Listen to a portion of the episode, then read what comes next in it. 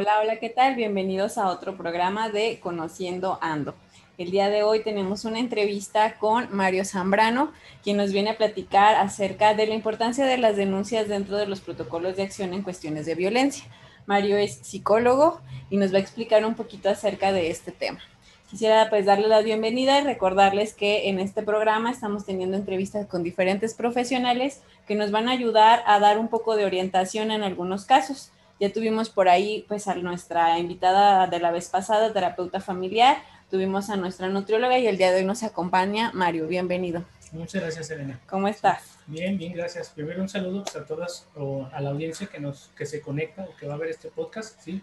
A todos y todas ellas, pues les agradezco mucho sí, la cuestión de su, vamos a decir así, de su sintonía y de su atención. Y a ti, Elena, pues sí te agradezco mucho la invitación. Muchas gracias. No, no, gracias a ti, Mario, por haber aceptado compartir esta información con, pues, con las personas, sobre todo. Les recordamos que esta parte de, del programa es parte de la iniciativa Crecemos, que son varias actividades que se han estado realizando con la intención de llevar información científica, información verídica por profesionales con cuestiones de salud mental o con cuestiones de salud en general. Entonces, les decía, el día de hoy vamos a hablar acerca de la importancia de las denuncias en la cuestión de violencia. ¿Qué nos puedes platicar, Mario, acerca de lo que existe aquí en México y sobre todo aquí en Durango sobre el tema de violencia? ¿Qué tanto tenemos? Bueno, yo sé que es una realidad que existe la violencia hacia las mujeres y se puede notar con un pequeño caso que yo les comento. Eh, no pretendo hacer debate, pero sí hacer conciencia y, vamos a decir así, ayudar a la memoria histórica de lo que ha pasado en nuestro México. Las muertas de Juárez es un ejemplo muy claro de lo que tiene que ver la cuestión de la impunidad con respecto a la violencia hacia las mujeres. ¿Sí? Eh, no está documentado el total de muertas, pero sí se habla de alrededor de 2.500 o más de 2.500 mujeres, las cuales fallecieron en circunstancias sumamente violentas y no se hizo una cuestión jurídica legal, vamos a decir así, asertiva en ese momento. Entonces, en esta parte va lo mismo. Lo que tiene que ver esta cuestión de que es eh, algo real que existe todavía en nuestro México, a pesar de que sí se ha avanzado, no puedo decir que no se ha avanzado en materia de perspectiva de género, ni tampoco en materia de, vamos a decir así, visibilización hacia la violencia de la mujer. Sí, sí ha avanzado, claro que sí, pero hay cuestiones que todavía nos falta entender. Eh, hace poco vimos que aquí en la de 20 de noviembre hubo una, bueno, una manifestación por la doctora que no recuerdo el nombre, honestamente les pido una disculpa, por la cual sí murió en un momento dado al momento de ser detenida, lo cual es una violación severa de derechos humanos. Y al momento de que se manifiestan todas las mujeres se escuchan palabras coloquiales como ridículas o por qué hacen eso o no tienen nada que hacer o váyanse a lavar los trastes, cosas que son ofensivas y que hablan mucho los roles de género en la cuestión de lo que tiene que ver lo que son hombres y mujeres que todavía estén adecuados, pero se sigue luchando en esa parte. Por eso es importante la cuestión de la cultura de la denuncia desde estas cuestiones para realmente formalizar, ¿sí? ver desde una cuestión visibilizada que aún existe la violencia y que se ejerza de manera adecuada los protocolos de atención hacia mujeres, niños, niñas y adolescentes víctimas de violencia. Qué bueno que mencionas eso, porque creo que a veces se nos olvida que parte de nuestro trabajo como profesionales es no solo atender la parte, por ejemplo, psicológica, sino estar al tanto de las cuestiones legales, porque a veces podemos llegar a cometer faltas que son como muy obvias por no saber o por no tener esa información. Y creo que también esta cuestión, yo también creo que Durango ha avanzado bastante, pero todavía nos falta muchísimo. O sea, ya tenemos varias leyes, ley Olimpia que acaba ya de traer así como que algo formal. Ahora vamos a ver cómo, cómo va la aplicación de esta ley, pero creo que en este punto tocas esta situación. ¿Por qué la denuncia es tan importante?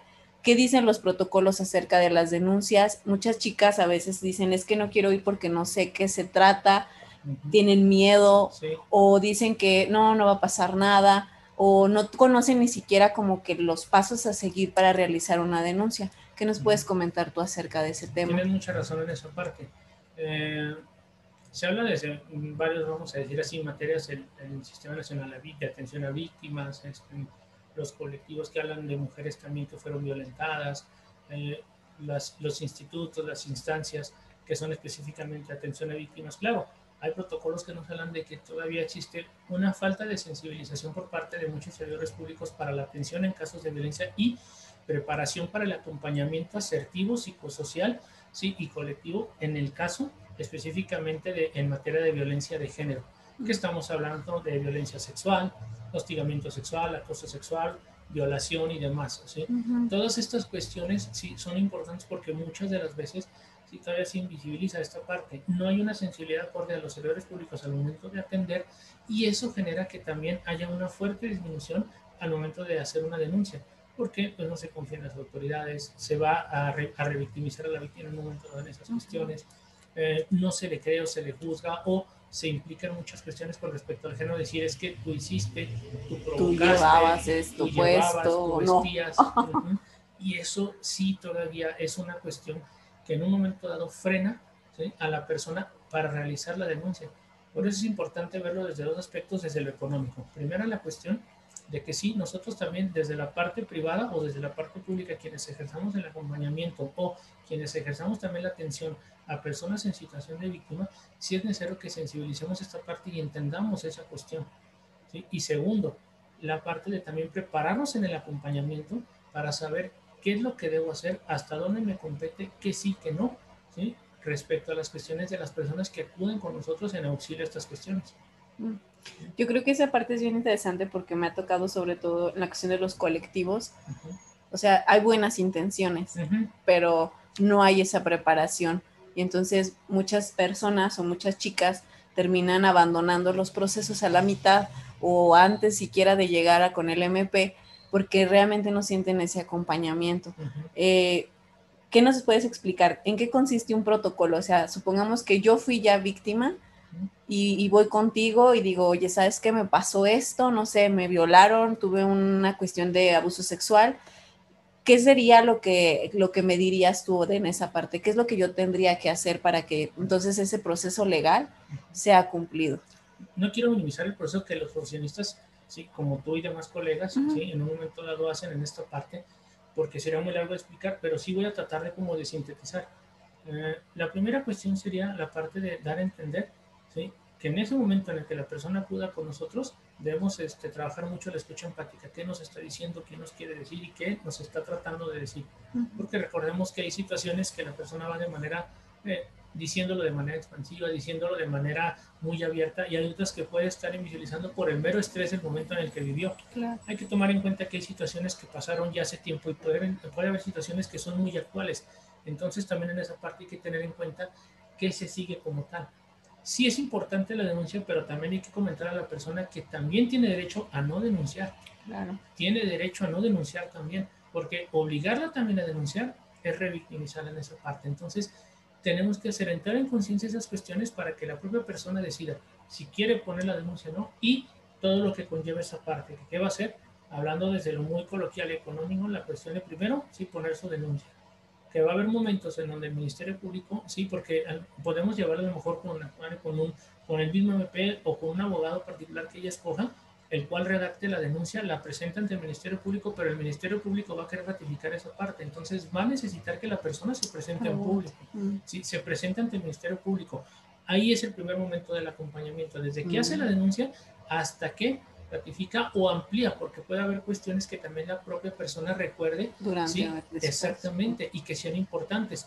Y claro, el Ministerio Público se tiene que encargar de ver la verdad, entonces también va a haber momentos en que cuestione ¿sí? a la persona, pero no es un, cuestionamiento desde una parte agresiva, sino que también tiene que tener elementos para presentar esa parte. Entonces el Ministerio Público está de parte de la denunciante, pero también los denunciantes tenemos que tener en cuenta que todo lo que digamos debe de ser, sí, secuencial, lógico, ¿sí? Y que en un momento dado sea muy, vamos a decir así, que lleve, que, que vaya encadenado. No podemos hablar o decir cosas que realmente no pasaron. Voy a dar un ejemplo. Eh, X eh, eh, Mario, en un momento dado, cuando fui a su consulta, me dijo, ya no quiero que, que venga usted aquí. Y bueno, si te dijo realmente así, esas fueron las palabras que usó. No, es que me dijo, ya no puedo atenderte porque no tengo tiempo y voy a salir de la ciudad, entonces te voy a derivar con otro colega. Ah, entonces no te digo que ya no te quería. Entonces, esas son las cuestiones. Hay que tener muy en claro lo que voy a decir en la denuncia.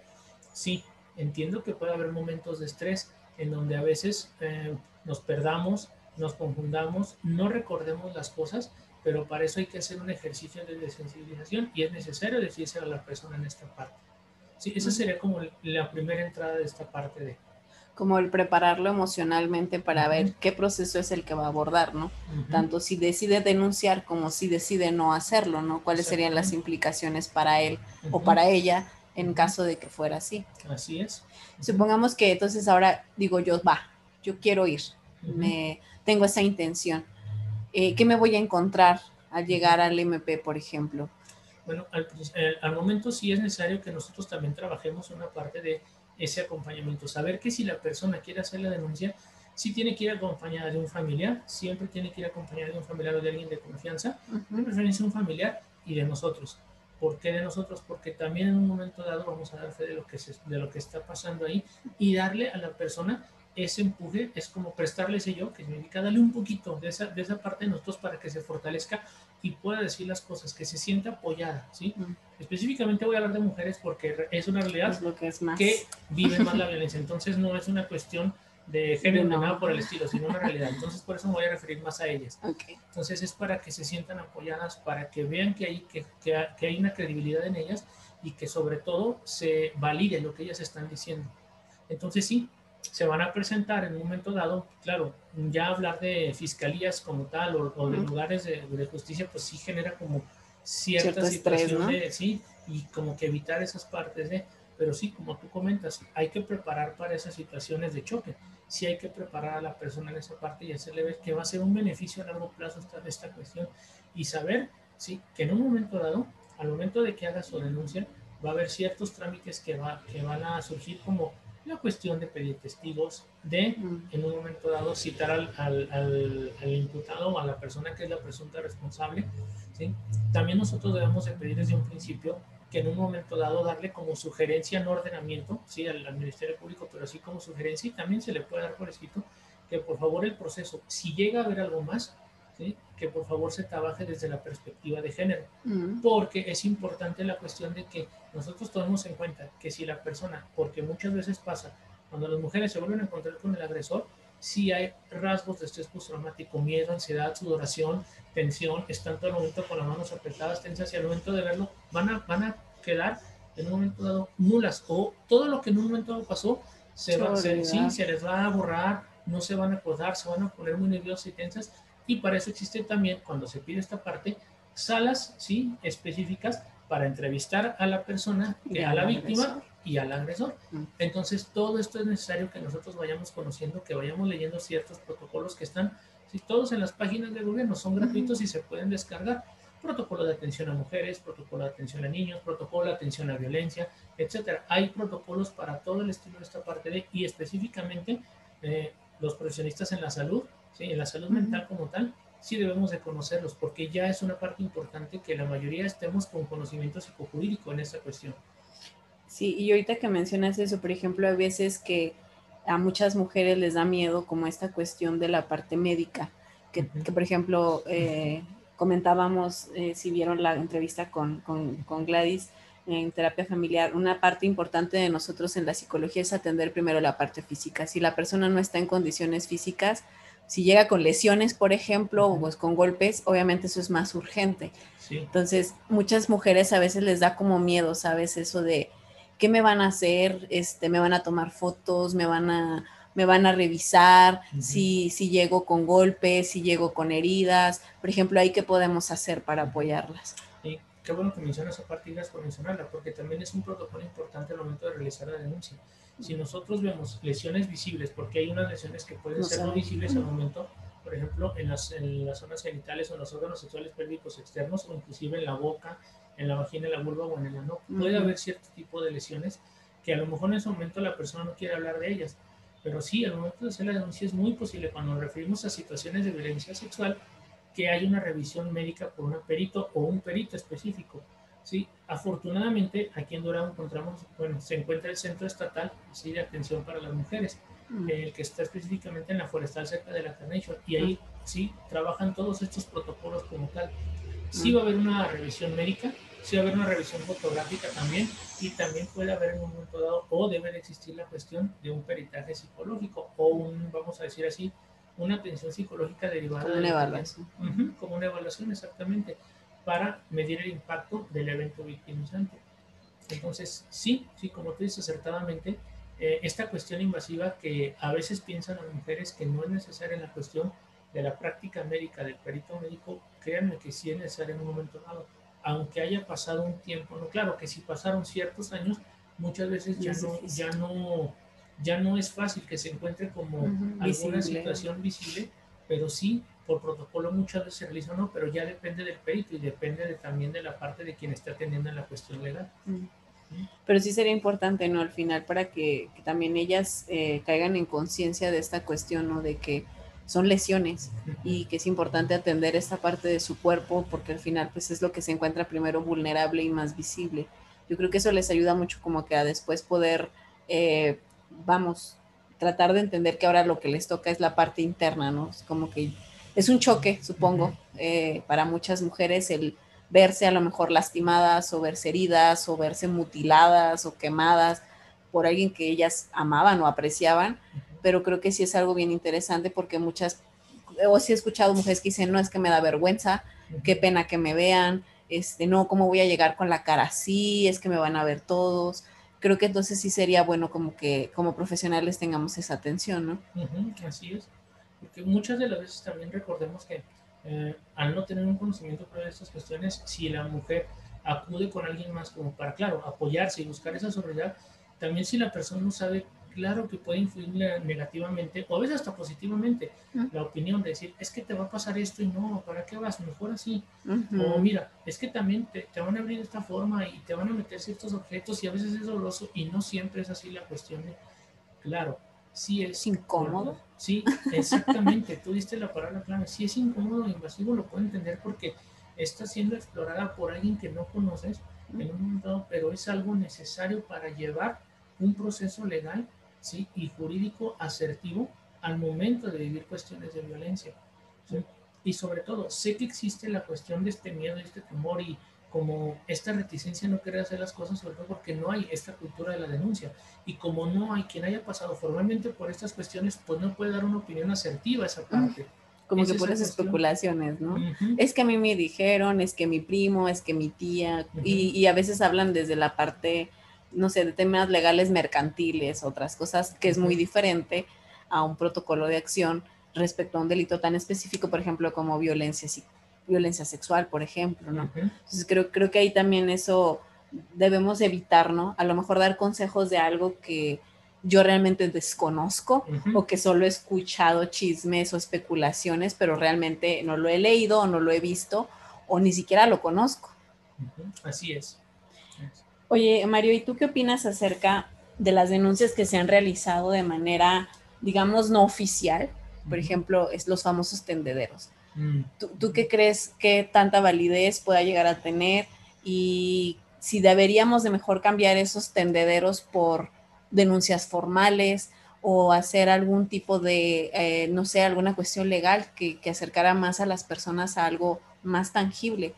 Porque no sé tú qué tengas de, opinión sobre esto, porque pues, lo vimos mucho el año pasado y el antepasado en las universidades aquí en el estado de Durango y pues se hizo bastante conmoción, tanto en redes sociales como en cada una de las instituciones donde se presentó este evento. Aquí sería inadecuado que yo comentara que es prohibido o que coartaran ese tipo de acciones como tal, porque la gente tiene derecho a expresarse. Claro, hay una ley específica en la cual el derecho de expresión, pues sí, no debe de ser agresivo ni tampoco punitivo con otra persona, ni que tampoco cuarte la libertad de expresión propia de las personas. Lo dice específicamente la Constitución. Entonces, en estas cuestiones, ¿sí? sí pienso que es adecuado que la persona exprese, diga y saque su malestar. Ah, yo, yo lo entiendo como tal, pero volvemos a lo mismo. Aquí es importante que si hay un conocido, un, alguien, alguien, vamos a decir así, alguien familiarizado, alguien que sea cercano hacia la persona que está haciendo este tipo de denuncia como tipo de lo que no es formal, sí, invite a que esa cuestión se formalice. Yo sé que puede haber muchas cuestiones, como lo escuché de muchos estudiantes, es que no me la voy a acabar en la carrera de la escuela, es que van a hacer en mi vida un infierno en la parte académica, es que ya no voy a acabar yo mi carrera. Sí, sí entiendo que hay temor, yo no sé, pero también ese tipo de cuestiones ¿sí? no le da la formalidad necesaria. Sí es una cuestión que nos ayuda como a hacer esa de sacar, de decir, de una manera expresar ese coraje que se queda, ¿sí? Porque claro, ¿cómo no se va a sentir coraje al momento de que desaparece mi hija y no tengo ninguna noticia de las autoridades? Sí, como no voy a sentir coraje el momento que se violenta mi hija y como no hubo pruebas tangibles, pues la persona se libre a los dos, tres días o solamente unos tiempos. Entonces, Yo sé que en un momento dado hay esta desconfianza, pero también por eso es necesario que también veamos la otra cara de la moneda. Que sí, este tipo de expresiones son adecuados y no se deben de cortar, ni yo voy a decir que se dejen de hacer. visibilizarlo, ¿no? Exactamente, pero que también se tome la parte de que yo tengo la responsabilidad de que si estoy señalando a alguien de que cometió cierto hecho, también debo dar la cara para decir, está pasando esta cuestión. Porque recordemos que actualmente la ley ya no es la parte de que hay denuncias anónimas, ya no, ya es la cuestión de decir, oye, ¿quién es quien me está denunciando? Yo, sí, o sea, a lo mejor no conocer a la persona ni ya ni los careos, porque tampoco pues eso ya no es adecuado, pero sí necesito, y sí la ley me permite, es un derecho de decir, quién, de qué se me está abusando y quién o por qué pasó, ¿sí? Entonces, esa es la cuestión adecuada también de saber esa parte. Y, en este caso, ¿tú crees que, por ejemplo, las universidades, que fueron las que más se vieron involucradas, también ya deberían empaparse de estos temas? O sea, de, creo que, pues vamos poco a poco en las leyes, pero también eh, creo que ya debería haber como esa parte a lo mejor jurídica, como, bueno, no sé, la parte psicológica hay como esta orientación y así. ¿Crees que también ya debería haber como esta parte legal, como de que orienten a los estudiantes o a las estudiantes en cuestiones legales como este tipo, porque al final las escuelas son otro, otro universo muy chiquito donde pasa literal de todo, o sea, desde delitos del fuero común dirían hasta cuestiones ya más complicadas. ¿Tú crees que también ya las universidades deberían pues empaparse en estos temas, el estar más presentes, el incluso tener a alguien especializado para atender este tipo de situaciones? Porque las denuncias fueron muchísimas, o sea, fueron, me parece, varios días y fueron muchas denuncias y eso las que se vieron. Porque pues hubo muchas chicas o, mujeres que decidieron abstenerse todavía de ese tipo de bueno, de ese tipo de verbalización que utilizaron para expresarse. Ahorita está saliendo la cuestión de que se, se, quiere como determinar una cuestión de que haya cero tolerancia hacia las cuestiones de, hostigamiento sexual y acoso sexual. ¿sí? sí, hay una política que ahorita se está trabajando de lo que tiene que ver cero tolerancia en esa parte y no solamente en las cuestiones, vamos a decir así, de instituciones o instancias públicas, sino también en escuelas, ¿sí? sino también desde la parte de los profesionistas de la salud y también en hospitales y demás. En todos los tipos de pueblos, en todas esas cuestiones se está trabajando y se está implementando un protocolo específico ¿sí? en lo que tiene que ver cero tolerancia hacia el hostigamiento y el acoso sexual. ¿Por qué? Porque son a veces cuestiones muy invisibilizadas de violencia de género. Como desde decir palabras muy coloquiales que yo sé que, que como este ejemplo que tú dabas, oiga, se le ve muy bonito ese pantalón blanco, ¿sí? O me encanta cómo se le transparenta su ropa interior cuando está con su uniforme, ¿sí? Cuestiones por el estilo, ok, yo no te estoy golpeando, no te estoy insinuando a lo mejor en esa cuestión. Y mi comentario es muy al aire, muy, muy libre, o sea, y se puede interpretar como decir, oye, pues es que yo no te dije nada ofensivo, solamente fue un comentario. Y desde ahí se invisibiliza, pero recordemos que son pautas de hostigamiento sexual o de acoso sexual, ¿sí? Pero como no hay testigos, no tengo pruebas tangibles, no tengo, o sea, son pruebas circunstanciales, mi palabra contra la ley muchas veces queda en el aire y por eso entiendo la frustración en esa parte.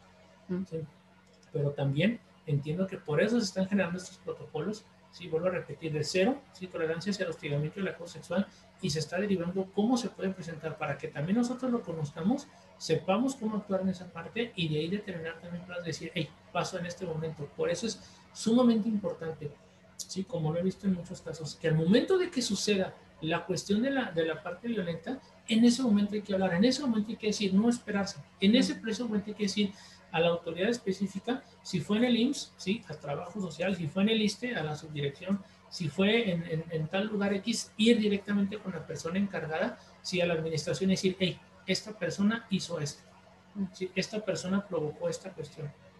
No que dejar para otro momento, es en ese momento en cuando debemos hablar y decir las cosas. Yo creo que aquí es como lo que pasó con, con la ley Olimpia, ¿no? O sea, surgió de alguien que propone y dice, oye, esto no está bien, ¿no? oye, están, me, están, me están extorsionando, por ejemplo, con esta situación. Yo creo que así también podemos hacer como, vaya, las denuncias nos van a ayudar para visibilizar estas cosas y entonces ver que tendremos que hacer cambios en nuestras leyes porque tal vez ya no son las adecuadas ni las necesarias. ¿no? Por ejemplo, los, los delitos cibernéticos, mm. no, o sea, pues nosotros ni siquiera hace algunos 10 años ni siquiera los contemplábamos como delitos, o sea, las extorsiones eran como lo más comunes, las telefónicas, recuerdo en un tiempo cuando las cosas estuvieron muy feas aquí en Durango y en varios estados, era como lo más común. Pero luego llegaron estas cosas de la venta de fotografías, la extorsión por videos, o sea, yo creo que también por eso es importante la denuncia, porque va a visualizar cómo la gente, pues desgraciadamente para eso hay mucha imaginación y creatividad, pues cómo están haciendo ahora otras formas de violentar o de buscar herir a otra persona, ¿no? Entonces a lo mejor hay muchas cosas que nosotros hemos dado por sentadas de, ah, no, pues normal. Pero luego pasan estas cosas de, ah, chis, no, no es tan normal, no, no es tan común, ni más, ni siquiera debería de ocurrir. Pero yo creo que entonces por eso también sería muy importante denunciar, ¿no? Sí.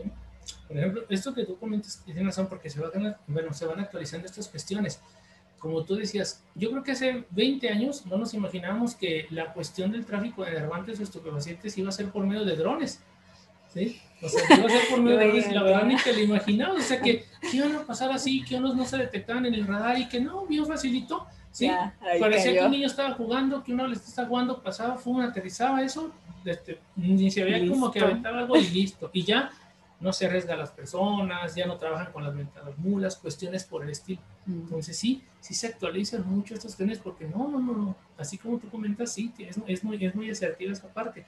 No nos hubiéramos imaginado que ahora el trabajar con una cuestión, vamos a decir así, escopofílica o boyerista, en que yo me tomo un video con mi pareja, un video erótico, ¿sí? Se iba a lo que después lo disfrutaba yo a lo mejor viendo las olas o en compañía de mi pareja, para tener una relación sexual no satisfactoria, después iba a ser contraproducente porque con ese me iban a chantajear o se iba a subir a las redes y todo el mundo le iba a ver invadir mi privacidad y hasta sacar provecho de ese video sin que yo tenga ¿sí? ningún tipo de regalías. Deja tú así, ah, me pagaran, pero pues no. Entonces, sí, tienes mucha razón en esa parte. Oye, en este contexto, bueno, también entraríamos como en esta parte, ¿no? Eh, yo he visto mucho como esta cuestión del estereotipo respecto a las denuncias, cuando se trata de trabajadoras de las cuestiones o actividades con la cuestión sexual, o sea, de personas que se dedican al comercio sexual, cuanto no les creen, o sea, es como de, no, pues es que tú en eso trabajas. Son gajes del oficio, sí, sí, sí, sí. Por ejemplo, en el caso, en el caso, por ejemplo, de, de, de estas chicas o de estas mujeres que se dedican en esta parte hay leyes, o sea, hay leyes dentro de lo laboral que las proteja, que las ayude, aparte de las leyes de violencia, pero también esta cuestión de que puedan respaldarse de alguna manera, por ejemplo, contra este tipo de cosas. La violencia va a ser violencia en, en todos los lugares. Aquí la cuestión sí es una parte que, importante la que tú comentas. De los dos lugares que tenemos conocimiento en donde el sexo servicio es, vamos a decir, legal, es solamente en Ámsterdam, bueno, en varios lugares de Alemania, específicamente Ámsterdam, y en Estados Unidos, en Las Vegas, Nevada son los únicos dos lugares donde accesiblemente la prostitución es un trabajo, se ejerce como tal y está permitido. Y hay en un momento dado leyes que protegen a las, a las personas que ejercen el sexo servicio, ya sea tanto hombres como mujeres. Hablando del aspecto de mujeres específicamente, que es lo que estamos abordando, recordemos que también son víctimas las mujeres travesti, los hombres travesti, ¿sí? los transexuales, los transgénero y las mujeres propiamente como tal, eh, hablando de género como tal en un momento dado. Entonces sí, sí hay situaciones de que la violencia sigue siendo violencia. Lo que pasa es que muchas de las veces esta palabra se utiliza cuando van a denunciar, o sea, es que son gajes del oficio. Y hasta ellas mismas, sí, comentan que no, es que así es, es que ya me ha pasado, es que eh, yo la regué porque no hice tal cosa, o no le dije que sí, exactamente. No Y no, o sea, una cosa es acceder al sexo servicio con cuestiones que son consensuadas, protegidas y seguras, o sea, si yo accedí a, primero consensuadamente a hacer cierta cuestión, adelante. si, con, si concedí o este, consensué con la persona de manera protegida a llevar cierta acción adelante y si en un momento dado si fue segura la cuestión con la cual yo quedé en esta persona, o sea, hablando de las tres, sexo seguro, protegido y consensuado, adelante. Pero si algo se sale de ese esquema, como decir, oye, pues si a lo mejor hablamos de algo de sexo rudo, por decirlo así, o de alguna cuestión sadista o masoquista, pero no que me golpearas, no que me dejaras marca, no que me mordieras o cuestiones por el estilo aguas con esa parte. Mm. Es violencia como tal.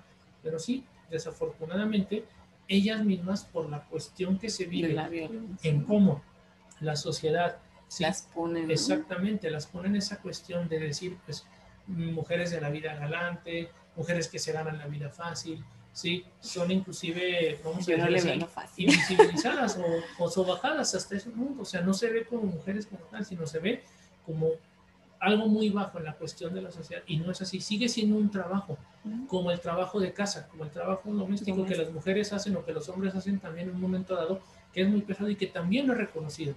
Entonces, esa cuestión, como tú comentas, no hay un protocolo de actuación como tal al momento de trabajar con personas que ejercen el, sexo servicio, ¿sí? O el, la, venta de, sexo. Yo creo que entonces ahí sería bueno, ¿no? O sea, que las leyes, por ejemplo, ahora que tuvimos reformas con las leyes laborales por la cuestión de la pandemia, pues que también se abordara un poco de las leyes laborales y también los derechos que tienen estas y estos trabajadores, porque al final también corren muchos riesgos, ¿no? O sea, digo, desde las enfermedades, desde las personas con las que se involucran, este, y como dices tú, a lo mejor, eh, pues ellos están arriesgando a lo mejor en, muchos sentidos y pareciera que no lo vemos, que no nos damos cuenta, y aparte minimizamos como sus derechos o incluso su humanidad, ¿no? De decir, pues tú te lo buscaste, ¿no? Así como ese tipo de comentarios. Y, y, ahorita que tocas eso, me gustaría que nos hablaras un poco, ya lo dijiste varias veces, pero este, este concepto de qué es la revictimización porque creo que muchos profesionales en algún momento caen en ese error, en como volver a, o sea, es evidente que si hay una denuncia, pues vamos a tener que volver a hablar del suceso, vas a tener que encararte con el agresor, vas a tener que estar como que a lo mejor en ese tema muy denso, pero ¿qué sería en sí la revictimización de alguien que vivió violencia? La revictimización tiene que ver mucho con las cuestiones como de primeramente eh, la parte como de hacer repetir muchas veces a la persona lo que pasó en un momento dado, ¿sí? a pesar de que ya lo abrió con nosotros, sí, lo habló con nosotros y lo expresó con nosotros en un momento dado. Eh, la revictimización también consiste en la no validación al principio o al momento de que la persona acude con nosotros. Cuando hay situaciones como, por ejemplo, mm, es que estás exagerando o es que realmente pasó así, ¿sí? O cuestiones también donde, mm, y segura segura, ¿sí? Que tú no hiciste algo para que eso pasara, eso es revictimización. El no validar, el no reconocer, el no escuchar son cuestiones de revictimización en un momento dado. O también cuando nosotros no protegemos a la persona en cuanto a la cuestión de lo que tiene que ver la parte de que, bueno, eh, si podemos evitar cualquier situación que tenga en un momento dado que, que renombrar, ¿sí? que rememorar, o qué volver a hablar esa cuestión. Si podemos evitar en un punto dado, sí, adelante, como lo puede ser una cuestión. Eh, mm, muchos, muchos abogados y en un momento dado trabajan la parte de que no precisamente tiene que ir la persona a hablar del hecho, sino que también lo puede relatar, lo puede escribir, ¿sí? Lo puede escribir, puede inclusive mandarlo por foto, puede inclusive mandarlo con otra persona y de ahí el propio abogado, ¿sí? Sacar la redacción y hacer la denuncia y luego ya llevarlo al Ministerio Público, que claro, eso no quita la parte de que en un momento dado el propio MP cite a la persona, porque sí necesita escuchar de la persona las cuestiones de y verificar que lo que dijo la persona es realmente de ella. O mm. sea, porque es como decía, es cierto, MP dice, o sea, yo entiendo, yo, yo, yo actúo de buena fe y sé que em, X persona, ¿sí? Madranita González, yo sé que sí hizo esto y que sí lo redactó y que ella lo escribió y que usted hizo favor de transcribirlo y me lo presenta. Pero yo necesito saber de ella que estas cuestiones pasaron, por eso la cito. Y mm. por eso le pido que venga. Entonces, sí, sí va a pasar, pero por ejemplo, y disminuimos el impacto de la cuestión de que la persona tenga que estar con, con la parte jurídica y hablarlo, ya reducimos porque ya en un momento lo, lo escribió, ya yo lo, lo, transcribí, lo presentó el abogado como tanto el Ministerio Público. El Ministerio Público sí le va a pedir que vaya, pero va a ser específico en las preguntas que hacer. Pero yo ya puedo ir trabajando con la persona. Ah, ok, esto fue lo que tú me dijiste. A ver, vamos a concentrarnos en estos puntos. Hay que recordar la hora, hay que recordar el lugar, los hechos, qué pasó, pero ya de una manera más sensible. Y ahí no estaríamos revictimizando, sino estaríamos apoyando a la persona en que en un momento dado vaya desensibilizando, perdón, esta cuestión para decirlo de la manera más coloquial y de la manera más suelta, ¿sí? Para que ya no entre en esa victimización de poder eh, o de más bien estar, repite y repite lo mismo como tal. Y, yo creo que eso es muy interesante porque, bueno, en algún momento me tocó escuchar también, eh, eh, como dices tú, el juzgarlas sin perspectiva de género. Por ejemplo, en el caso de, me tocó una, una ocasión, una chica eh, que acude por violación y solicita eh, lo que es la interrupción voluntaria del embarazo, porque pues había sido el resultado de un delito. y, y, luego le dicen, no, no, es que no, no, ¿cómo lo vas a hacer? Y dices, pues es que es su decisión, ¿no? Y yo creo que ahí también es como que como instituciones, tanto públicas como privadas, creo que tenemos que aprender a diferenciar lo que es el derecho y lo que es mi opinión. Porque realmente a veces, en mi opinión, pisoteo los derechos del otro, ¿no? Y, por ejemplo, la angustia que ellas viven, pues es de, va, pues si no me van a hacer caso, bueno, pues ya que, ¿no? Ya, deja, sigo, deja, voy. Pero, pero, o sea, yo, yo veo esto, ¿tú qué crees que necesitemos para que nuestro personal, tanto del público y lo privado, esté sensibilizado ante esta situación de una cosa es mi creencia como persona y lo que yo no haría tal vez para mí o para mis familiares y lo que esta persona que es alguien muy externo a mí me viene a solicitar como servidor público o como profesional, ya sea abogado, psicólogo, psiquiatra, o sea, médico, qué es lo que tendríamos que hacer para que nuestros próximos también profesionistas vayan agarrando esta onda de decir, bueno, una cosa es lo que yo pienso, pero otra cosa es lo que está pasando a nivel legal, a lo que me corresponde hacer y estoy obligado a hacer éticamente. Así como tú comentaste, vamos a verlo desde dos puntos. La bueno, la cuestión de la perspectiva de género que tiene que ver que no todas las mujeres y los hombres van a vivir en las mismas circunstancias ni en el mismo contexto, ni aunque sea un delito de género o de violencia, no se vive igual. No podemos hablar que si, por ejemplo, eh, Adrianita de 36, que vive eh, en cierto lugar de la periferia de Durango, vivió un delito de abuso sexual a, eh, vamos a decir así, Vanessa, de 25 años, que también vivió un delito de violencia sexual, no es el mismo contexto, ni son las mismas circunstancias, ni están en la misma posición. Entonces, desde ahí, la perspectiva de género es importante a la par, ¿sí? De encadenarlo con lo que es el enfoque especial y diferencializado. Mm. Entonces, para cada persona debe haber un trato específico, una cuestión específica y no todos los protocolos en un momento dado. Claro, los protocolos son iguales que te recibo, te escucho, te atiendo, te, te, te comento la parte de si hay la denuncia no, te acompaño, pero ya al momento de trabajar con la persona, ¿sí? la perspectiva de género y el enfoque diferencial y especializado tiene que estar en la mano. ¿Qué es este enfoque diferencial especializado? Que a cada quien hay que darle lo que le compete en esta parte, o sea, ser equitativo. No podemos tratar a la misma persona en mismo contexto ni explicarle de la misma forma, porque también tiene que ver estas cuestiones. El grado de estudios, el grado de entendimiento, la parte de cómo se presenta ante nosotros, si ya, exactamente, si ya tuvo primeros auxilios psicológicos o no, este, si ya se trabajó la intervención en estrés, o si ya se, ya se trabajó la intervención en crisis, o sea, no podemos tomar esa cuestión como que hay que atenderlas a todas iguales porque es violencia sexual. No, sí debemos de estar preparados y sí debe de haber, como tú comentabas en un momento dado, aparte de que en las escuelas y en las instancias públicas y privadas un psicólogo o psicóloga, también debe de haber un especialista o un especialista en lo que son, en lo que son materia de delitos de género. Sí, porque yo creo que en esta parte hemos tenido como ese sesgo, ¿sabes? Por ejemplo, lo que pasa en las comunidades, ¿no?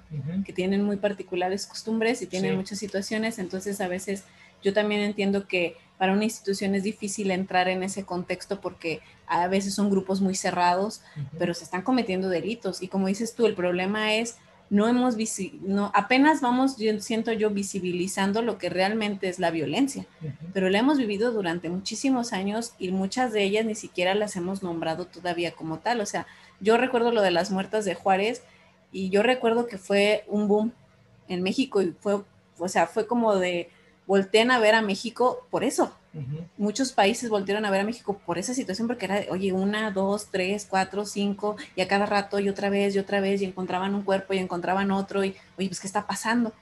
¿Qué acabamos, bueno, no sé, qué acabamos de ver con este, este hombre que, que denunciaron en Ciudad de México?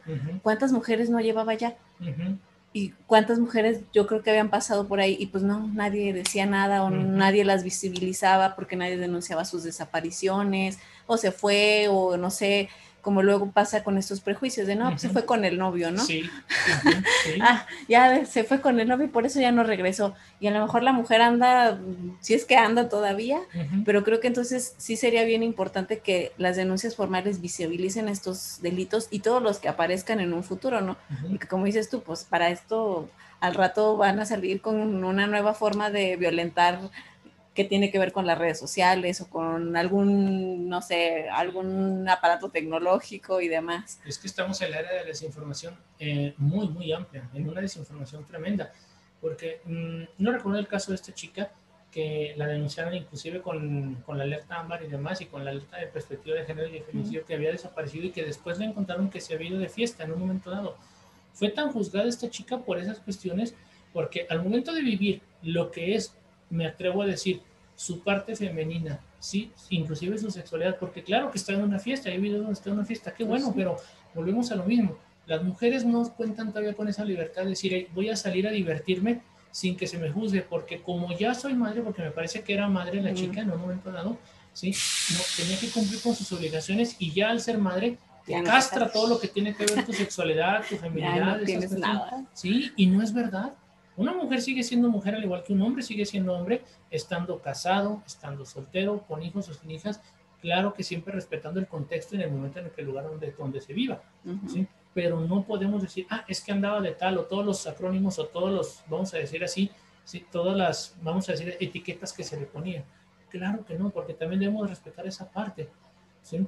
Claro, yo sé que se actuó mal, y yo sé que en un momento dado hasta la llamada de la chica fue inadecuada, porque sí exageró ciertas cuestiones, lo entiendo, pero también debemos de tomar en cuenta que muchas de las veces se hace esas cuestiones porque también a la mujer se le juzga por todo lo que hace y hasta lo que no hace que no pasa por el varón, entonces tomemos eso en cuenta también.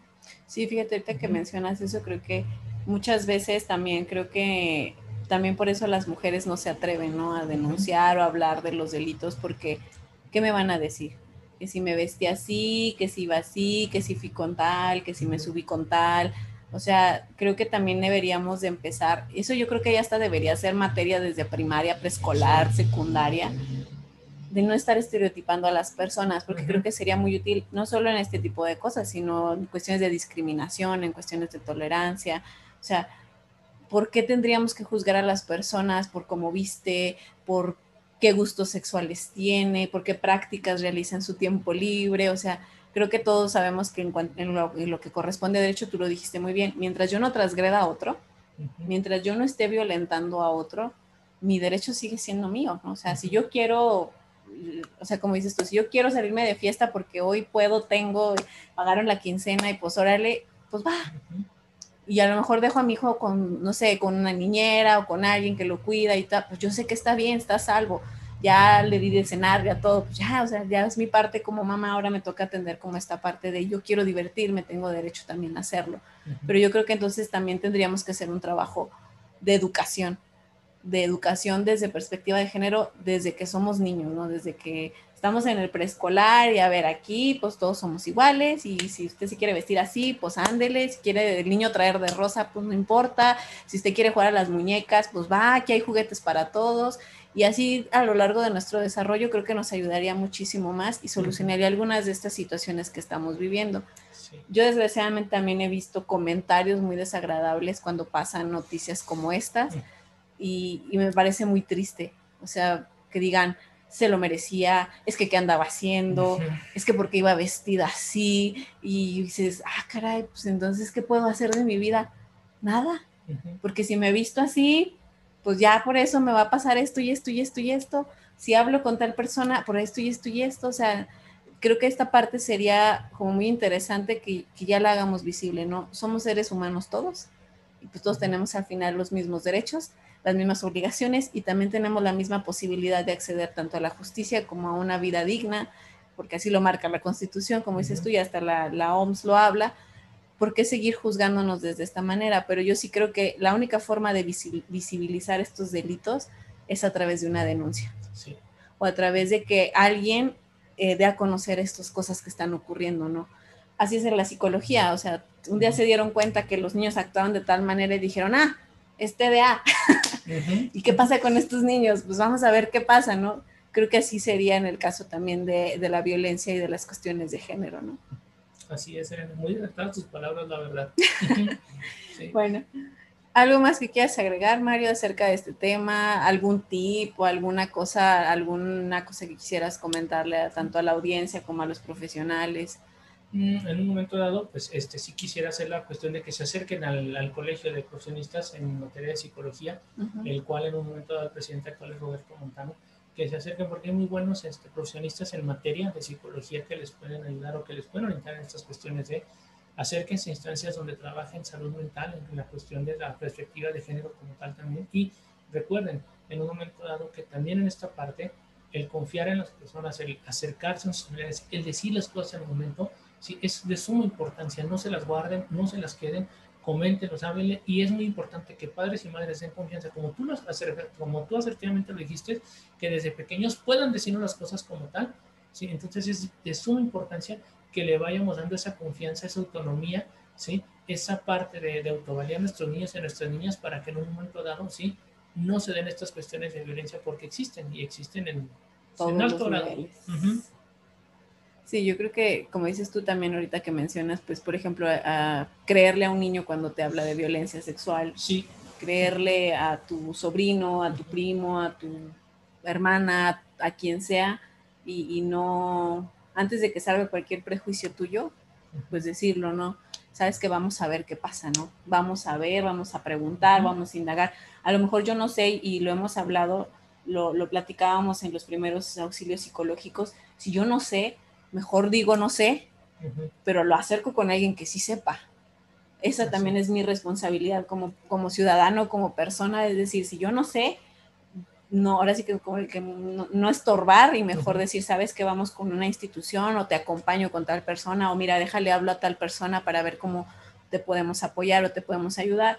Pero yo creo que ya es también la, la parte de no quedarnos sin hacer nada. Creo que eso es lo peor que podemos hacer, el no hacer nada ante este tipo de hechos, ante este tipo de denuncias y pues como profesionales pues todavía peor, ¿no? Porque éticamente estamos obligados, obligados a atender. El día que hicimos un juramento dijimos que íbamos a, buscar la salud y el bienestar de las personas y pues yo creo que también lo que hablábamos en algún momento, ¿no? Que haya una preparación más allá de solo mi ámbito psicológico, conocer instituciones, conocer cuestiones legales y pues empaparse, ¿no? De a ver qué está pasando, qué hay nuevo, qué dice la ley Olimpia, qué dice esta ley, qué hay en Durango, qué no hay aquí en Durango, y pues conocer las, las instancias que pueden atenderme, porque creo que a veces también como profesionales no conocemos así de, ah, mire, existe este instituto existe tal programa, existe tal lugar donde pueden atenderte, donde te pueden dar esta atención que a lo mejor tú requieres en este momento.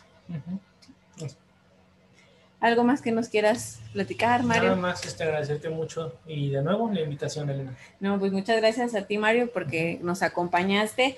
Igual este esperemos tenerte en próximas emisiones, a lo mejor con otro tema por ahí que, que tengas, a lo mejor con cuestiones de masculinidades, ya, ya que estamos en esto de la perspectiva de género, algo que puedas este, aportarnos en ese sentido. Y pues darte las gracias por acompañarnos y pues no se pierdan la entrevista de este mes por ahí ya tuvimos el programa que tuvo que ver con eh, cómo afecta la violencia a los niños. Y pues esperen el siguiente mes, vamos a seguir teniendo más programas, más pláticas, más talleres para que se sigan informando. Si tienen dudas, preguntas, ya saben, pueden contactarnos, ya sea por la página de Facebook, psicóloga Elena Ibarra, o crecemos en YouTube, en TikTok también estamos con algunas cápsulas sobre violencia. Eh, en podcast, el podcast también ya está Crecemos, donde también hemos estado revisando algo sobre habilidades sociales para que mejoren por ahí esta cuestión personal.